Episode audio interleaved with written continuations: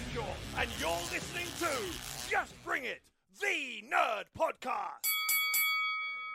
Hallo und herzlich willkommen zu einem neuen Just Bring It Podcast. Wir sind wieder im Bereich des Wrestling und des Fantasy Booking angekommen und ich möchte ein Thema aufgreifen, was ich im April des letzten Jahres schon mal angegangen bin. Damals war es noch der Weg von Walter im Main Roster. Jetzt haben wir Gunther und hier geht es aber genauso weiter. Ich möchte mal betrachten, wie Gunthers Weg bis WrestleMania weiter verlaufen könnte. Wir befinden uns gerade Anfang Mai 2023. Gunther ist jetzt seit über 300 Tagen schon IC-Champion, hat damit schon die Regentschaften von unter anderem so Leuten wie Shawn Michaels und Bret Hart hinter sich gelassen und ist kurz davor, die Regentschaften von Chris Jericho, The Rock und auch Leuten wie Mr. Perfect, Wendy Savage und so weiter zu knacken. Das heißt, seine Wege sind gut hier noch als einer der dominantesten IC-Champions in die Geschichte einzugehen. Und da sehe ich ihn auch. Ich sehe weiter noch bis circa zum Royal Rumble mit dem IC-Title. Und wie der Weg bis dahin verläuft und welche Gegner er aus seinem Weg treffen wird, das werden wir uns jetzt mal anschauen. Wir wissen jetzt, Walter ist gerade nach Raw gedraftet worden. Das wissen wir Anfang März Anfang März, Anfang Mai 2023. Das heißt, bei Raw wird ja ein neuer Titel ausgefochten, und zwar der neue WWE Championship und der wird ausgefochten bei Night of Champions. Und bei mir wird Walter als dominanter IC-Champion mit Teil dieses Matches sein. Wer sonst noch Teil des Matches sein wird, das könnt ihr in einem weiteren Fantasy Booking hören, was in zwei Wochen für euch veröffentlicht wird. Da habe ich mir nämlich mal Gedanken gemacht, wer an diesem Titelmatch teilnehmen könnte. Und ich bin mal auch da gespannt, wie eure Meinungen so sind. Hier würde mich auch schon mal interessieren, denkt ihr denn, dass Walter mitten das Match gehört oder hat er dazu noch keinen Anspruch, weil der noch nicht den großen Titel gehalten hat? Das würde mich interessieren, schreibt mir das gerne in die Kommentare. Ja, bei Night of Champions tritt er im Titelmatch an, ist auch kurz vorm Sieg, wird dann aber abgehalten von niemand geringem als einem Drew McIntyre, der bis dahin zurückgekehrt ist und ebenfalls hier an dem Match teilnimmt, weil er auch Teil des Raw Roster ist und ebenfalls ein ehemaliger WWE-Champion ist. Deswegen hat er hier die Chance. Das ergibt für uns, dass wir die Fehde zwischen Walter und Drew McIntyre nochmal aufgreifen. Die beiden waren ja im Triple Sweat Match mit Sheamus schon aktiv. Einen der besten Matches, wenn nicht sogar das beste Match von Mania. Und die beiden werden sich wieder treffen und werden dann bei Money in the Bank in einem entsprechenden IC-Title-Match aufeinandertreffen. Und in diesem Match kann sich Walter entsprechend gegen Joe McIntyre durchsetzen. Bei seiner Siegesfeier kommt dann jemand heraus, der ihn quasi herausfordert, der niemand Geringeres als Brock Lesnar erscheint auf der Stage. Wie kommen wir dazu, dass hier Brock Lesnar auftaucht? Ja, Brock Lesnar war einerseits für mich mit in dem Championship Match bei Night of Champions. Da hat Walter einmal seinen Pin unterbrochen. Und es gab auch eine längere Sequenz zwischen den beiden. Und dazu gibt es ja noch die Geschichte vom Rumble, wo Walter und er aufeinander getroffen sind. Und Brock Lesnar fordert hier Walter heraus. Und das Ganze führt dann zu einem IC-Title-Match beim SummerSlam, wo wir Gunther, sorry, ich habe schon wieder Walter gesagt, ich kenne ihn halt noch als Walter aus der WXW, wo wir also Gunther entsprechend gegen Brock Lesnar sehen. Und hier kann sich Gunther sogar durchsetzen und das Match für sich gewinnen. Des Weiteren sehen wir an dem Abend noch ein Take Team Title Match von Kevin Owens und Sami Zayn gegen Imperium. Das einfach noch so als Ergänzung für Walters Gruppierung, was auch ein ausgewogenes Match ist, was aber am Ende Kevin Owens und Sami Zayn für sich entscheiden können.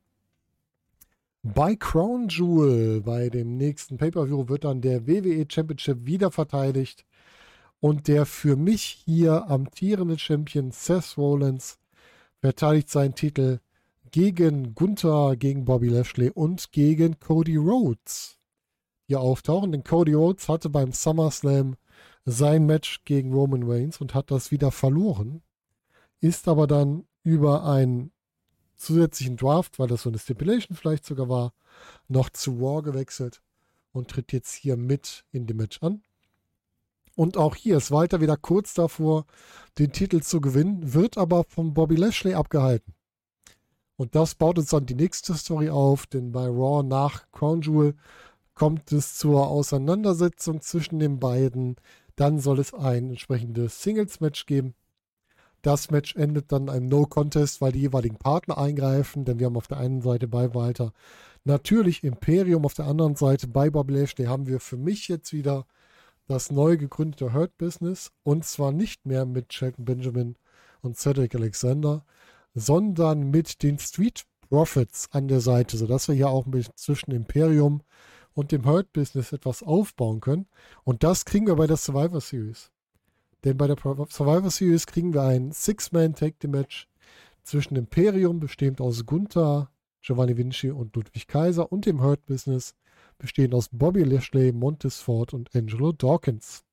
Und Lashley kann hier den Sieg über Ludwig Kaiser holen und sich damit hier einen Vorteil verschaffen, mit dem er sich dann ein Titelmatch beim Rumble quasi erspricht, erarbeitet und das dann auch erhält. Und beim Rumble kriegen wir dann ein ausgeglichenes Match zwischen Gunther und Bobby Lashley und dieses Match kann überraschen Bobby Lashley für sich entscheiden und sich somit den IC-Titel sichern. Das heißt, wir haben beim Royal Rumble einen neuen IC-Champion im Bobby Lashley und Gunthers lange Regentschaft endet hier. Aber natürlich endet die hier nicht ohne Sinn, sondern die endet hier dafür, dass Gunther dann natürlich im Royal Rumble Match auftaucht und das Royal Rumble Match gewinnt.